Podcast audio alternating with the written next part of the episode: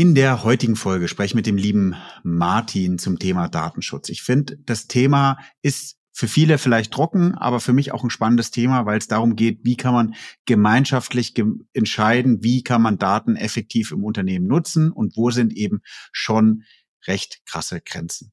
Von daher seid gespannt und hört euch die Folge an. Neue Folgen jeden Freitag. In dieser digitalen Welt gibt es einen speziellen Faktor, der über Erfolg und Misserfolg entscheidet. Daten. Doch nur die wenigsten wissen sie für sich zu nutzen. Wer seine Kunden verstehen will, um ihnen das bieten zu können, was sie brauchen, kommt um ein professionelles Datenmanagement nicht herum. Jonas Raschedi interviewt andere Experten aus den Data-Bereichen und zeigt Schritt für Schritt, wie genau das funktioniert.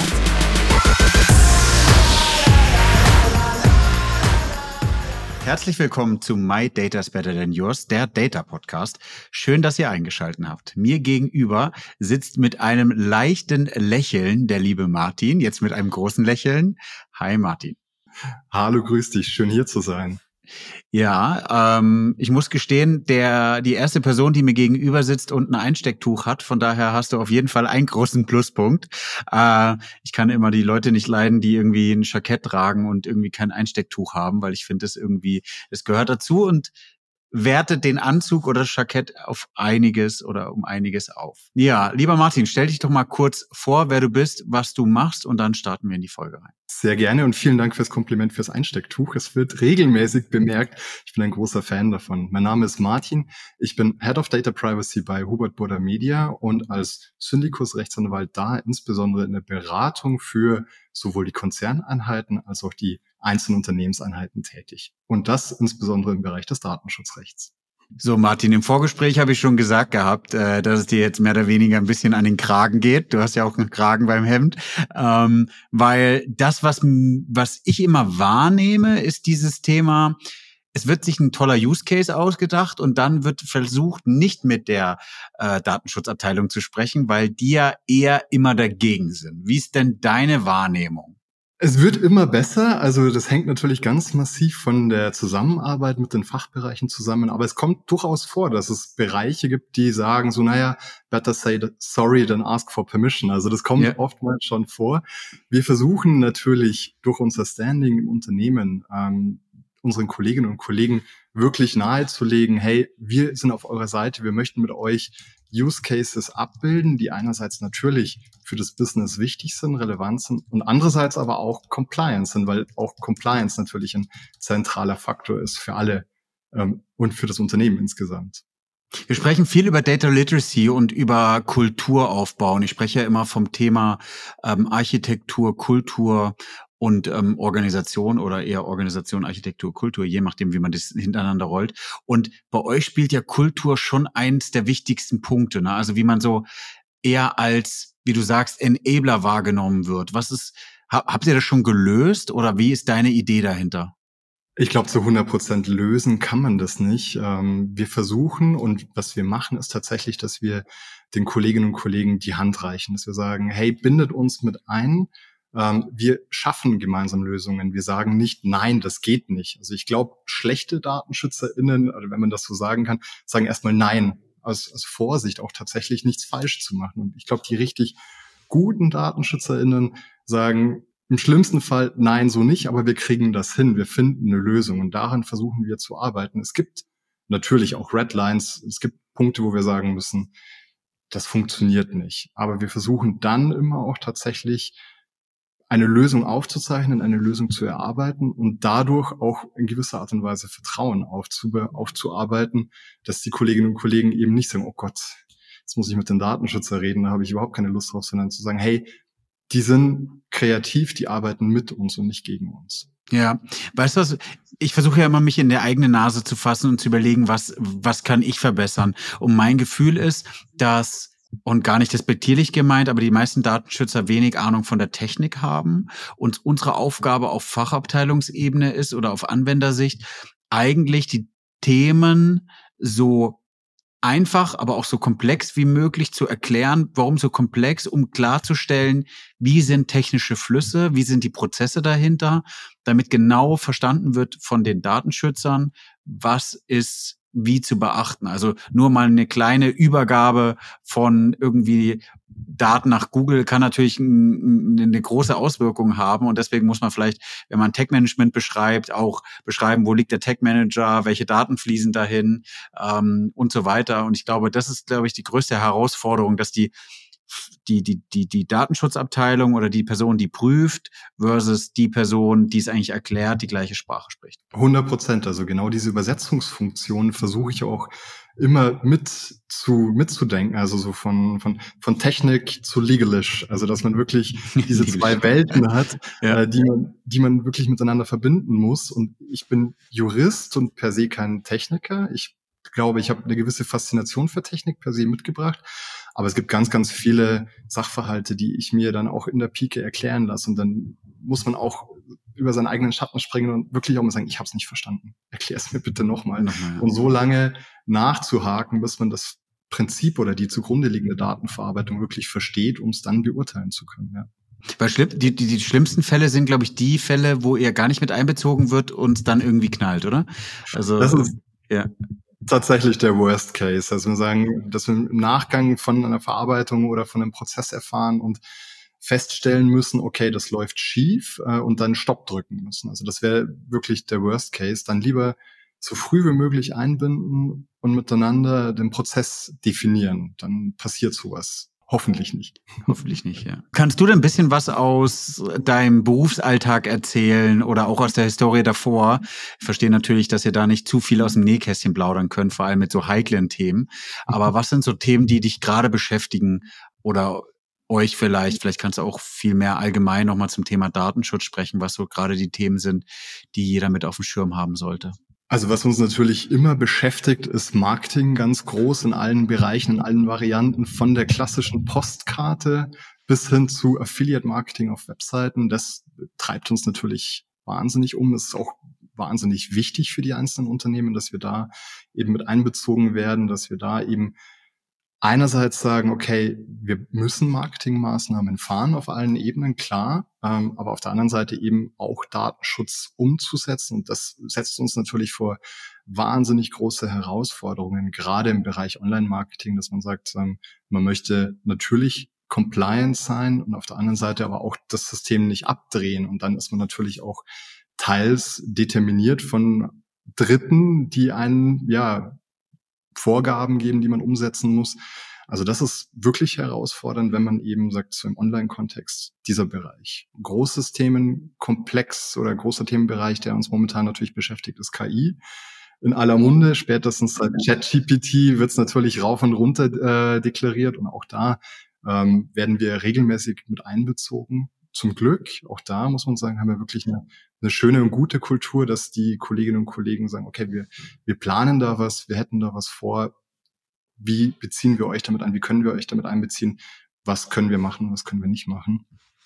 Und was für mich persönlich auch immer so ein großes Steckenpferd ist, ist so ein ganzen im Bereich beschäftigten Datenschutz, wo man einfach auch merkt, gerade das ist ein Themenkomplex, der überwiegend wirklich durch die Unternehmen bestimmt werden kann, wo man selbst auch wirklich Einfluss nehmen kann, wo man nicht sagen kann, Google ist evil oder good, sondern im beschäftigten Datenschutz, deswegen finde ich es so spannend, kann man wirklich selbst ähm, Datenschutz noch wirklich gut umsetzen. Das sind so drei äh, exemplarische Bereiche, die mich in letzter Zeit sehr stark beschäftigen. Und die, das meiste, was einen wahrscheinlich vor Jahren getrieben hat, das Thema DSGVO. Ähm, und was jetzt so ein bisschen kommt, ist, ähm, sagt man DSA oder wie wird es abgekürzt? Jetzt die, die, die neue, bist du da schon tief im Themenbereich drin? Weil es irgendwie habe ich das Gefühl, wenn ich es jetzt richtig interpretiere, verändert sich da doch schon wieder viel in dem Bereich, ne? Ja, also DSGVO und dazu parallel natürlich das Bundesdatenschutzgesetz auf nationaler Ebene sind so unsere zwei großen Bibeln, die wir hier haben, die uns nach wie vor auch begleiten werden. Ja. Also, habe ich keine Sorge, dass die in, in naher Zukunft abgelöst werden. Aber natürlich flankiert werden diese Gesetze eben durch, wie du gesagt hast, Digital Services Act, der kommt, Data Governance Act, der kommt, die KI-Verordnung, die kommen soll. Also es wird die Regelungs- und Regulierungsdichte wird immer größer und das ist auch das, was die Kolleginnen und Kollegen sagen, oh Gott, was muss ich denn jetzt noch berücksichtigen, was muss ich noch beachten? Jetzt habe ich mich gerade mit der DSGVO angefreundet, jetzt kommt das nächste, das nächste, das nächste. Ähm, ich bin selber gespannt, wie sich das noch entwickelt. Gerade Digital Services Act ist ein Themenbereich, der uns berührt, der mich tangiert, wo ich aber auch große Unterstützung von der Rechtsabteilung habe, die sagen, okay, das ist jetzt was, das ist kein originäres Datenschutzrecht, hat natürlich Schnittmengen, aber es liegt verstärkt in dem Bereich, wo wir dann eben auch zusammenarbeiten mit den einzelnen Corporate. Hast du uns interessante Fälle mitgebracht, über die wir mal ein bisschen reden können? Oder vielleicht hast du ja irgendwie aus deiner Karrierelaufbahn Sachen, wo wir ein bisschen schmunzeln dürfen oder wo du sagst, gutes Beispiel oder ich mag ja auch immer gerne Fails. Also ähm, ist immer schön, wenn man über Sachen sprechen kann, wo dann die Fehler nicht die anderen machen sollten. Also es gibt, es gibt natürlich zahlreiche Fälle. Ich weiß nicht, ob sie zum Schmunzeln sind, aber was, was ganz Großes, was uns beispielsweise immer wieder beschäftigt, ist das Thema Videoüberwachung. Und wir hatten tatsächlich ähm, in einem Fall mal die Frage, wir hatten eine Lotterieziehung, sowas. Okay, und die muss natürlich sehr förmlich ablaufen und muss auch alles nachgewiesen werden. Und auch da war die Frage, okay, wie weit dürfen wir da beispielsweise Videoüberwachung einsetzen zum Zwecke, eben diese Ziehung nachzuweisen und das Ganze zu beweisen. Und da gibt es auch einige rechtliche Vorgaben. Da war ich tatsächlich nur am Rande dann mit dabei. Glücksspielrecht und das alles ist nicht mein Thema, aber es ging halt dann originär um die Frage, okay, dürfen wir Videoüberwachung einsetzen? Da war so, oh Gott, und Videoüberwachung wird eingesetzt, es werden Kolleginnen und Kollegen bewacht und dürfen wir das überhaupt? Und das war zum Beispiel auch so ein Fall, wo ich es sehr, sehr gut fand, weil die Sensibilität bei den Kolleginnen und Kollegen da war. Die haben sofort so, okay, Video, zack, Datenschutz, kommt zu Martin, wir sprechen drüber. Und wir haben da auch wirklich eine gute Lösung gefunden, wie man das dann machen kann. Also wo man dann auch ähm, entsprechend mit den Technikern zusammengearbeitet hat, dann auch entsprechende Löschkonzepte erarbeitet hat. Also all das, wo man das dann gut und sauber ausgestaltet hat ähm, und das dann wirklich zum Erfolg gebracht hat. Das fand ich, fand ich sehr schön in einem Kontext, wo ich jetzt gar nicht so an Videoüberwachung gedacht habe. Normalerweise denkt man da so an Gebäudesicherung und Vergleichbares. Also das war zum Beispiel jetzt ein Fall, der wirklich gut funktioniert hat. Wir hatten einen anderen Fall, jetzt auch gerade im Bereich Online-Marketing, wo ja viel Bewegung drin ist, wo wir Versuche gestartet haben oder wo wir Versuche starten, wie können wir tatsächlich die Vorgaben, die teilweise auch von den Aufsichtsbehörden gesetzt werden, umsetzen, wie können wir es idealerweise machen? Und wo ich eigentlich Vorschläge gebracht hätte, das ist schon längere Zeit her, schon gute Zeit her, wie man das machen kann, ähm, das aber dann eigentlich auf weniger offene Ohren gestoßen ist. Es war jetzt auch noch vor meiner Zeit hier bei Burda, wo man gesagt hat, hey, das wäre super transparent, das wäre super verständlich, ähm, lass uns das so machen, wo dann so eigentlich die Rückmeldung kam damals, war noch zu meiner anwaltlichen Zeit, na, eigentlich wollen wir das gar nicht so. das war für mich persönlich dann eigentlich enttäuschend, weil ich neben allen wirtschaftlichen Aspekten, die ich natürlich immer verstehe, schon auch Datenschützer bin und dann sage, hey komm, wäre ein cooles Modell, lass uns das umsetzen. Und da war so, nee, kostet Geld und was ist der Mehrwert dafür? Was ist der Benefit? Und ähm, muss ich das machen? Ist das gesetzlich vorgegeben? Und wenn man sagen muss, nee, aber es wäre wirklich cool, wenn man da so auf Mauern stößt, das war für mich persönlich eher so ein, so ein Fail, wenn man das so nennen will. Dass man sagen, manchmal kommt man auch gar nicht durch mit Antwort oder mit Vorschlägen, kreativen Vorschlägen. Ja, weil ähm, es macht man natürlich schnell auch im Business irgendwie durchzukalkulieren. Hast du jetzt gerade spannend gesagt, Martin, dieses Thema, was kostet mich Anforderungen umzusetzen. Da sind viele Unternehmen gar nicht flexibel genug. Versus jetzt mal ganz gehässig und wirklich irgendwie pausch, ganz pauschal, unabhängig von irgendwelchen Unternehmen. Ähm, was kostet es mich, die Strafe zu zahlen? Und wenn du natürlich für irgendwelche Themen, wenn, wenn, wenn ich sehe und auch mit anderen Leuten gesprochen habe, was es sie gekostet hat, irgendwie bei manchen irgendwie 30 Länder mit Cookie-Bannern zu verfolgen, äh, zu ver verpflastern, ähm, Rechte, also Datenschutzabteilung, externe Anwälte, Projektmanager, ähm, Entwickler und so weiter und dann äh, manche dann frech die Frage gestellt haben, okay, was kostet's und wenn wir es irgendwie nicht tun? Ähm, wird einem klar, was auch dahinter steht. Und es zeigt eigentlich auch nochmal, dass zum, zum Beispiel im Online-Bereich, aber auch generell im Datenschutzbereich bin ich immer ein großer Fan von modularen Konzepten. Das heißt, du baust nicht einen Vendor ein, du baust mehrere unterschiedliche Vendoren ein, du bist damit flexibel, du machst dich nicht abhängig, einmal für den Einkaufsprozess, aber vor allem jetzt auch für das Thema irgendwie, was du sagst, Datenschutz. Dann hast du auch die Situation, dass du, wenn es ein Unternehmen trifft, du die Flexibilität hast, schneller auszutauschen, wie zu sagen, du hast irgendwie ein Millionenprojekt, um vermeintlich eine kleinere Anforderung auszutauschen oder äh, zu implementieren. Das kann ich, also das kann ich nur so unterschreiben. Also und gerade auch bei dem bei dem Kostenfaktor. Ähm, ich glaube, dass wir da seit der DSGVO schon nochmal eine andere Awareness haben. Also wenn man die Bußgeldsummen, die ja immer wieder in den Raum geworfen werden, also vier Prozent bis 20 Millionen und so weiter und so fort, ich glaube, die haben da schon nochmal einen anderen Druck auf die Entscheidungsträger und Entscheidungsträgerinnen gesetzt. Das auf jeden Fall. Ähm, wo ich dann gemerkt habe, also wo dann schon noch Grenzen sind, auch bei der, um, beim Umsetzungswillen im Bereich des Datenschutzes, ist es, gibt ja zwei Unterschiede. Ich kann compliant sein. Ich bin compliant, wenn ich möglicherweise einen Datenschutzhinweis habe, der 37 Seiten lang ist, alle Informationen gesetzlicher Natur hat, dann bin ich mal so weit compliant. Und dann sagen sie, okay, fine. Und was ich natürlich dann noch schöner fände, das kommt einfach so ein bisschen meine, aus meiner Historie, weil ich äh, mich besonders mit Informationspflichten auseinandergesetzt habe, mit Gamification und Möglichkeiten, wie man tatsächlich Menschen dazu bewegen kann, sich mit Datenschutz zu beschäftigen.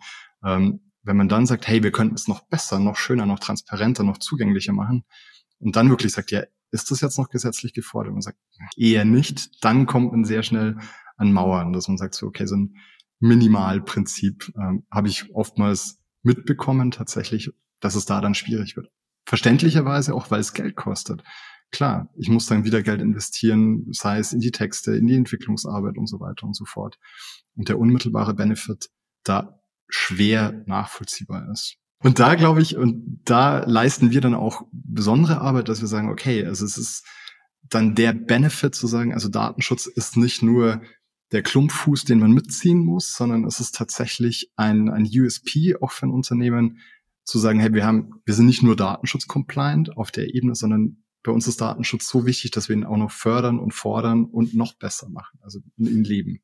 Ich glaube ehrlich gesagt, das ist, das ist ein guter Punkt. Ich glaube, da sind viele Unternehmen von der Reife noch gar nicht. Das ist eher noch ähm, nice to have, wie du es gesagt hast. Und ähm, zum Thema AI wird das oder zum Thema sozusagen Ethik im Bereich AI wird das nochmal eins der entscheidenden Faktoren der Zukunft sein. Also wie transparent stellen sich Unternehmen auf, wie sehr nehmen Sie das Thema Ethik und Datenschutz ernst und gehen auch eben die letzte Meile vermeintlich, weil das sind vermutlich perspektivisch auch die Unternehmen, wenn dann auch eine Awareness da ist, vielleicht mit den nächsten Generationen, wo Konsumenten eher hingehen werden, wie die dies nicht so sehr umsetzen. Werbung in eigener Sache. In den letzten zwei Jahren habe ich über sechs Bücher geschrieben, 200 Podcast-Folgen aufgenommen und ich habe mir überlegt, wie bekomme ich diese ganzen Informationen jetzt nochmal anders verpackt und in einem Mehrwert für euch kommuniziert. Mit meinem Team habe ich jetzt über sechs Monate mal drüber nachgedacht, was kann das denn sein und habe viele Ideen verschmissen und dann auch doch wieder angefangen. Es wird jetzt demnächst einen Videokurs geben, in dem ihr die Möglichkeit habt, alle Informationen, die ich über die letzten Jahre erarbeitet habe. Wie wird ein Unternehmen datengetrieben? Auf was muss man dabei achten? Was sind Fails? Und vor allem, was sind aber auch gute Vorlagen, die man nutzen kann, um erfolgreich zu sein? Von daher nutzt die Chance, meldet euch bei mir und ihr bekommt Zugriff zu diesem Videokurs. Ich schicke euch alle Informationen dazu. Er kostet natürlich was, aber für die Leute, die am Anfang direkt zuschlagen, habe ich auch einen großen Rabatt. Ich freue mich. Das ist meine Hoffnung und also ich glaube auch wirklich, dass sich die Konsumentinnen und Konsumenten des Wertes ihrer Daten immer mehr bewusst werden. Also bislang ist es ja ganz oft so, dass man, wenn das nicht hartes Geld kostet, tatsächlich eher freizügiger ist und das geht mir ja genauso. Also Beispiel jetzt die klassischen Pur-Modelle, die man immer wieder sieht, zahle 1,99 oder Consent All, bin ich genauso in, in der privaten Nutzung, dass ich dann sage, ja, okay, klar, ähm, klicke ich auf OK. Äh, das ist, glaube ich, aber das kommt immer mehr, dieses Bewusstsein und das muss man immer mehr schaffen. Und ich glaube, dass es auch eine Frage der Unternehmenskultur ist. Tatsächlich, ja.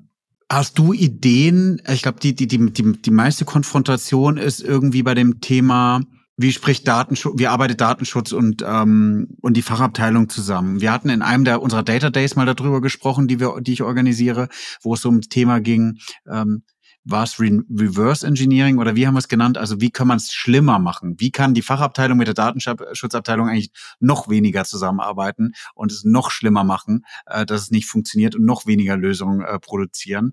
Ähm, da kamen tolle Ergebnisse raus. Es äh, wurde jetzt auch ähm, von der Datenschutzabteilung sozusagen orchestriert beziehungsweise organisiert.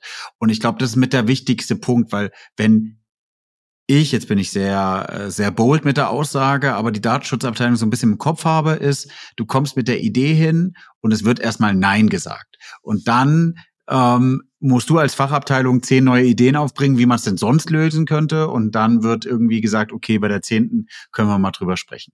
Ich verstehe auch, dass es nicht eure Aufgabe ist, zu sagen, wie es funktioniert, weil ihr sollt natürlich auch vor allem das Unternehmen schützen und das ist euer gutes Recht und, und auch euer, vermeintlich ja die Stellenbeschreibung, die ihr habt. Aber ich glaube, das Allerwichtigste ist da, ohne viel Reibungen durchzulaufen, oder? 100 Prozent. Also da bin ich auf jeden Fall auch ganz bei dir. Wenn du die, die Fachabteilungen verlierst, also gerade für uns als Datenschützerinnen, wenn wir die Fachabteilungen verlieren, dann haben wir einen ganz, ganz schweren Stand im Unternehmen und können noch viel, viel weniger äh, ausrichten, als, als es vielleicht manchen Worst-Case-Szenarios ohnehin ist, sondern also unser Ziel muss es sein, wirklich da einerseits natürlich Sensibilisierungsarbeit zu leisten und auf der anderen Seite aber auch Vertrauensarbeit dergestellt, dass man sagt, okay, wenn ich zum Martin gehe, dann bekomme ich tatsächlich nicht ein, nicht nur ein Nein oder ich bekomme ein Nein, sondern dann bekomme ich ähm, eine fundierte Meinung dazu erstmal, dass ich sage, okay, wie ist der Prozess? Wie gestaltet sich der, was halte ich davon? Also das erstmal zu verstehen und dann natürlich auch zu bewerten und dann eben auch zu sagen, okay, wenn, wenn ich Punkte sehe, die man verbessern kann, dann auch gemeinsam miteinander zu verbessern. Also das ist schon mein, sagen wir mal, eher hoher Anspruch.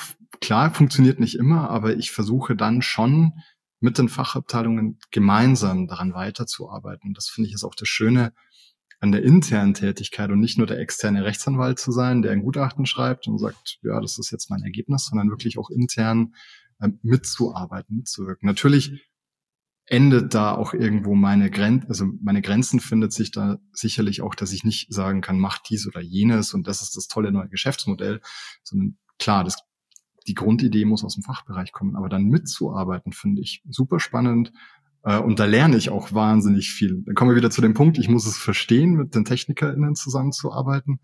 Aber mir macht das unglaublich viel Spaß, dabei auch zu lernen und dann, wenn ich es verstanden habe, auch zu sagen, ja, vielleicht können wir ja den Weg gehen oder können wir so gehen. Wäre das technisch umsetzbar?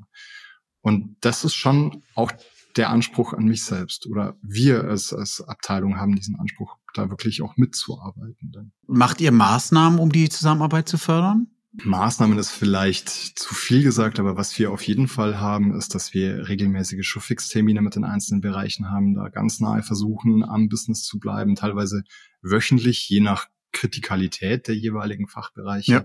Wir haben sehr, sehr viele Schulungsmaßnahmen für einzelne Bereiche, zu einzelnen Themen dann auch. Wir haben viele ähm, auch Datenschutzmanager in den Unternehmen direkt, mit denen wir dann zusammenarbeiten, um da eine ganz, ganz enge Bindung an das Business zu haben. Ja, Martin, lass uns noch mal ganz kurz bitte ins Thema AI eintauchen. AI ist ja eigentlich ein, ein, Thema oder ein Teilthema von Data, deswegen kann man das ja mal hier so schön im Podcast mit beschreiben.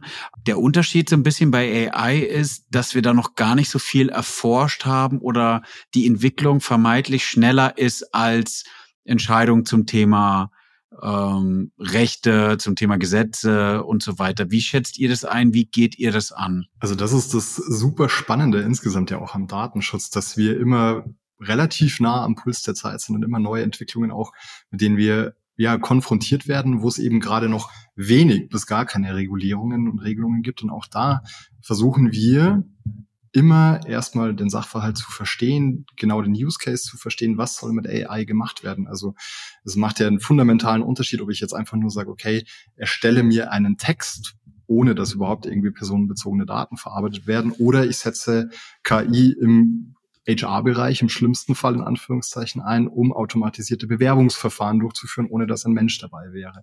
Also es wäre so von harmlos bis extrem so die Use Cases, die denkbar sind. Und deswegen unser erster Schritt immer, was wollt ihr machen? Wie wollt ihr es einsetzen? Wie ist, ist der Plan? Und auch dann die Frage, brauchen wir überhaupt personenbezogene Daten? Ist das für euch von Relevanz, dass da jetzt steht, der Martin ist in dem Text drin mit allen möglichen Identifikatoren? Oder können wir möglicherweise auch Use Cases bilden, in denen wir dann möglichst auf personenbezogene Daten verzichten? Das wäre natürlich dann aus datenschutzrechtlicher Perspektive immer so der Best Way, dass wir sagen, okay, wir haben eine tolle Technik, wir haben eine tolle ja, Verarbeitung und haben kein Problem mit dem Datenschutz, weil wir möglicherweise durch organisatorische Vorgaben oder auch vielleicht sogar durch technische Vorgaben sicherstellen, dass personenbezogene Daten zumindest nicht an Dritte rausgehen. Da ist dann auch die Zusammenarbeit mit den Technikerinnen ähm, von entscheidender Bedeutung, wie ist das ausgestaltet.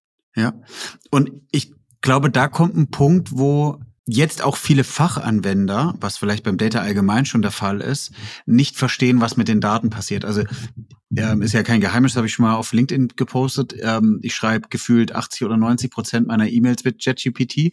Äh, jetzt mit Custom Instructions funktioniert es nochmal viel besser und die sind wirklich super wertschätzend. Ähm, ich bin meistens in meinem Dran, frage nicht, wie es einem geht. Es wird äh, jetzt mit Custom Instructions immer perfektioniert.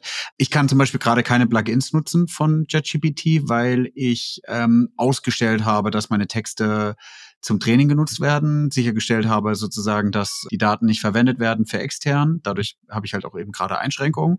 Ich kenne viele Personen in meinem näheren Umfeld, jetzt nicht in meinem Arbeitsumfeld, wo ich gerade arbeite, die JetGPT nutzen. Ich weiß, dass sie alle Daten reinschmeißen, keine Historie löschen äh, oder sozusagen deaktivieren und auch nicht drüber nachdenken. Also die haben, sind keine Techniker oder haben auch gar nicht so viel mit den Sachen zu tun, aber machen zum Beispiel ihre E-Mails darüber, weil sie feststellen, wie toll die da drin sind. Ähm, und das finde ich so ein bisschen erschreckend, weil wenn du das exzessiv nutzt, bin ich der Ansicht darüber, dass irgendwann JetGPT schon weiß, wem du jetzt irgendwie 50 E-Mails geschrieben hast mit folgendem Kontext. Nur ihnen ist es nicht bewusst. Ich würde es zumindest nicht ausschließen. Also da versuchen wir ganz gezielt gegenzusteuern, auch mit Schulungen auf allen Ebenen. Also heute zum Beispiel erst eine Schulung mit den, äh, mit den Volontären bei uns äh, im Haus, also mit einer Teilgruppe zumindest, ähm, wo natürlich klar ist, äh, die Kolleginnen und Kollegen nutzen die KI und das ist ja auch ein ein tolles Werkzeug, es ist ein, ist ein mächtiges Werkzeug, aber man sollte halt eben bestimmte Vorgaben berücksichtigen, eben, dass man beispielsweise auch keine äh, sensiblen Unternehmensdaten innerhalb des Freitextfeldes eingibt oder Vergleichbares oder dass man eben keine personenbezogenen Daten nach Möglichkeit eingibt. Ich glaube, man kann das nicht verbieten und gerade wir als Datenschützer würden uns da völlig diskreditieren, wenn wir sagen würden, nutzt es auf keinen Fall, macht es nicht. Ähm, ja. Dann würden wir die Leute verlieren, sondern dann versuchen wir wirklich zu sagen, okay, es wird genutzt, wir wissen, dass es genutzt wird. Bitte berücksichtigt die folgenden Vorgaben, in Anführungszeichen, berücksichtigt die folgenden Regelungen, damit ihr es sicher in eurem Sinne, also Stichwort Profilbildung, das du ja gerade angesprochen hast, und sicher im Sinne des Unternehmens, dass eben keine sensiblen Informationen veröffentlicht werden. Und dann ist es auch sicherlich ein sinnvolles und wichtiges Tool. Und es ist gekommen, um zu bleiben, da bin ich fest überzeugt. Ja, viele, also wenn du dir das ein bisschen anschaust, man sollte ja auf jeden Fall den Vorteil von JetGPT 4 oder 3.5 oder wie auch immer nehmen, aber alleine die Nutzung von der API ist ja schon, hilft ja schon sozusagen aufzuzeigen, dass du die Daten nicht benutzen will oder nicht weiter benutzen wollen würdest. Und ich glaube, sowas sind auch die besten und einfachsten Use Cases. Wenn wir jetzt davon sprechen, irgendwie die, die Datenschutzabteilung sollte nicht schauen, dass ChatGPT nicht genutzt wird, sondern eigentlich mit der Technik gucken, wie kriegen wir ein vermeintlich eigenes ChatGPT äh, aufgebaut. Und so ein Frontend, um eine API anzucallen, ist jetzt, glaube ich, nicht der das Hexenwerk. Definitiv, ja. Also in die Richtung gehen auch ganz viele Überlegungen einfach, dass man sagt, okay, wir nutzen das Tool möglichst, ohne dass es eben die Daten dann oder beziehungsweise das keine personenbezogenen Daten dann eben eingegeben werden, dass wir es in der geschützten Umgebung in Anführungszeichen verwenden. Und dann, glaube ich, ist das auch der richtige Weg, über den man nachdenken muss. Und da ist dann auch immer die Frage dann von meiner Seite her, funktioniert das? Können wir das machen? Wie weit gehen die Daten tatsächlich an OpenAI beziehungsweise Microsoft dahinter? Ähm, und da muss ich dann auch wirklich mit den Technikerinnen und Technikern dann sprechen und mir das erklären lassen. Und dann kann man auch mal aus Datenschützer Anforderungen definieren, dass man sagt, okay, wir wollen das oder ist es möglich in so einer geschützten Umgebung? Und dann verhandelt man auch oftmals, sagt, okay, das geht oder das geht nicht mehr, das geht nur mit möglichen Einschnitten. Äh, und dann sucht man den besten Weg raus. Ja. Weißt du, ob es da schon irgendwelche im Datenschutzbereich irgendwelche Entscheidungen gab? Es gibt diese eine Richtlinie, ähm, die AI-Richtlinie, die bald kommen soll. Kannst du dazu noch ein bisschen was sagen? Also die KI-Verordnung, die ja. kommen wird. Bin, also ich bin auch super gespannt. Ich habe mich damit jetzt schon beschäftigt, aber jetzt auch noch nicht vertieft, eben auch vor dem Hintergrund, dass gerade eben die Trilogverhandlungen, dass eben da noch einiges im Fluss ist. Das äh, möchte ich für mich persönlich noch gerne abwarten. Natürlich immer mit einem Blick drauf, indem man sich sukzessive fortbildet. Von den Datenschutzbehörden kamen natürlich auch schon Anforderungen beziehungsweise ja erste Hinweise und Ratschläge, die wir, die wir mit berücksichtigen. Da fand ich zum Beispiel die, die Anforderungen von der französischen Aufsichtsbehörde, die sich da auch schon ganz klar positioniert hat, ähm, sehr spannend und, und lesenswert. Ähm, war da auch interessant, das merkt man so ein bisschen. In Deutschland gibt es je nach Zählweise zwischen 16 und 18 Aufsichtsbehörden, die sich insgesamt äh, manchmal auch gefühlt nicht ganz grün sind und hat eine zentrale Datenschutzbehörde in Frankreich, die da gefühlt viel, viel schneller noch reagiert auch. Äh, und das, ja, lesen wir, berücksichtigen wir und versuchen das dann auch eben in der täglichen Arbeit umzusetzen. Ja, das ist auch nochmal so ein bisschen die Besonderheit, vor allem bei, vielleicht kannst du da auch nochmal was darüber sagen, was ich so mitbekommen habe zum Thema unterschiedliche Aufsichtsbehörden. Das gibt's ja auch in Deutschland. Jedes Bundesland hat eine, richtig? Ähm, und dann hast du ja nochmal die Situation, je Unternehmen oder je Konzern, was es gibt, gibt's ja nochmal unterschiedliche Tochtergesellschaften und jede Tochtergesellschaft kann im Impressum eine andere Region haben oder sozusagen eine Stadt haben und dann ist die jeweilige ähm, Datenschutzbehörde zuständig, wo sie sitzen. Also von daher ist dann auch nochmal innerhalb vom Konzern, dass du eigentlich unterschiedliche Anforderungen abdecken musst, weil jede Datenschutzbehörde ja auch nochmal da unterschiedlich tickt. Ja, also merken wir natürlich auch, dass je nach Unternehmenssitz unterschiedlichste Aufsichtsbehörden äh, zuständig sind. Wir haben Gott sei Dank ein sehr gutes, eigentlich kooperatives Verhältnis mit den Aufsichtsbehörden, legen wir auch großen Wert darauf. Und ich habe auch das Gefühl, dass die Aufsichtsbehörden tatsächlich in, in vielen Bereichen auch versuchen, kooperative und auch tragfähige Lösungen zu erarbeiten. Und das funktioniert in den, in den meisten Fällen. Ähm, aber ja, es lässt sich nicht ausschließen, dass man wirklich divergierende Entscheidungen hat. Also je nachdem, ob die jetzt in Sachsen, Berlin, Baden-Württemberg oder Bayern sitzen beispielsweise, dass man da tatsächlich schon auch mit unterschiedlichen Anforderungen konfrontiert wird. Wobei da mein Gefühl ist, dass sich die schon auch, die Aufsichtsbehörden immer mehr konsolidieren und immer mehr zusammenarbeiten. Ähm, das merkt man schon auch in den ja, in, den Prozessen, die sie starten. Da konzertierte ähm, Anforderungen oder konzertierte Aktionen gestartet werden in bestimmten Bereichen, jetzt zum Beispiel zur Prüfung der Stellung des Datenschutzbeauftragten, dass sie sich da schon immer mehr vereinheitlichen. Ähm, und ich glaube auch, dass die Zukunft da sein wird, dass sie sich mehr und mehr ähm, zusammen eine Meinung bilden. Aber es ist natürlich bei zahlreichen Aufsichtsbehörden deutlich schwieriger. Vielleicht wird es noch. Wir geben die Hoffnung nicht auf und ähm, ich glaube, ähm das war, war gut. Auf Basis der Zeit, lieber Martin, äh, würde ich dir jetzt gerne deine zwei Fragen stellen. Ähm, was machst du noch privat mit Daten? Wie beschäftigst du dich da? Man unterstellt ja Juristen immer so ein bisschen, dass sie dann äh, privat mit Daten vielleicht dann auch sehr äh, engstirnig zugehen oder gar nicht negativ gemeint, aber sozusagen sich da alles nochmal besser durchlesen. Ähm, und ja, welchen Filmtitel würdest du gerade deinem Data Game geben? Sehr gerne. Was ich privat mit Daten mache, also ich bin froh, wenn ich Datenschutzhinweise oder AGB oder ähnliches privat nicht lesen muss. Also es ja. reicht mir tatsächlich tagsüber. Ähm, also ich bin ehrlicherweise relativ freizügig mit meinen Daten. Solange, und das ist vielleicht auch so ein bisschen mein Spleen, ich weiß, was passiert oder ich eine Einschätzung davon bekomme, was passiert. Klar, ähm, ich bin ein wahnsinniger Fan von Social Media. Ich habe keine direkte Ahnung, was Facebook jetzt genau mit meinen Daten macht. Aber ich gehe einfach vom, vom schlimmsten Fall aus und sage, okay, sie werden das natürlich nutzen, sie werden es verarbeiten, sie werden mich Profil, äh, sie werden Profile bilden. Aber das ist ein Aspekt, den ich in Kauf nehme, weil ich sage, okay, der Nutzen, den ich davon habe, ist für mich fein und deswegen mache ich das auch. Also da bin ich eher tatsächlich freizügig mit Daten. Aber ich bin jetzt nicht so, dass ich jetzt irgendwie das hamstere oder das äh, für mich alles äh, zurückhalte. Das, also da kann ich, kann ich eher sagen, eher Typ freizügig. Und was für einen Film ich meinem oder welchen Titel ich meinem Data Game geben würde, da habe ich ehrlicherweise ziemlich lang nachgedacht und war und war schon so, was könnte es denn sein? Was könnte es denn sein? So die erste Idee war das Circle und dachte, ah, das ist schon sehr platt Datenschützer.